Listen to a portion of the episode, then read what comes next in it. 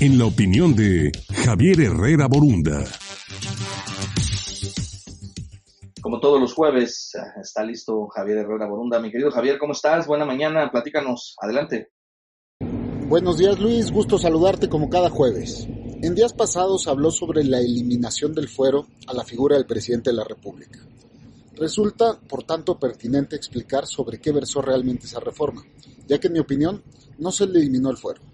En la era del constitucionalismo moderno, México como país libre, democrático y soberano, dentro de su Carta Magna guarda como pilar fundamental la igualdad entre los ciudadanos. Sin embargo, existen mecanismos propios de protección para quienes representan directamente el actuar del Estado. Hablo de la inmunidad parlamentaria, coloquialmente llamada fuero.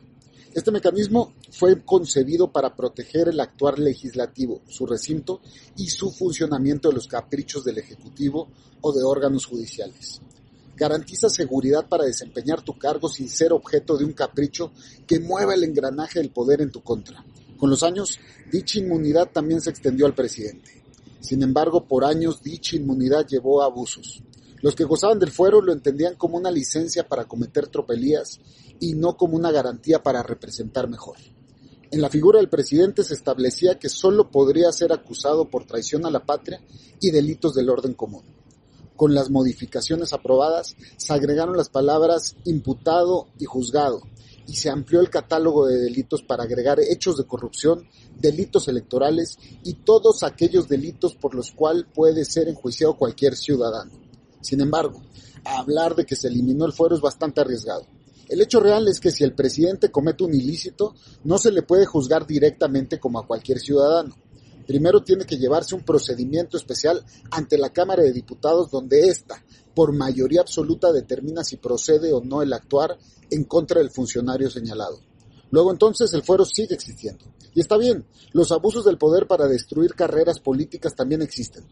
Lo que realmente pasó es que se agregaron delitos al catálogo para que puedas enjuiciar y activar el mecanismo de juicio de procedencia en contra del presidente. Es cuanto.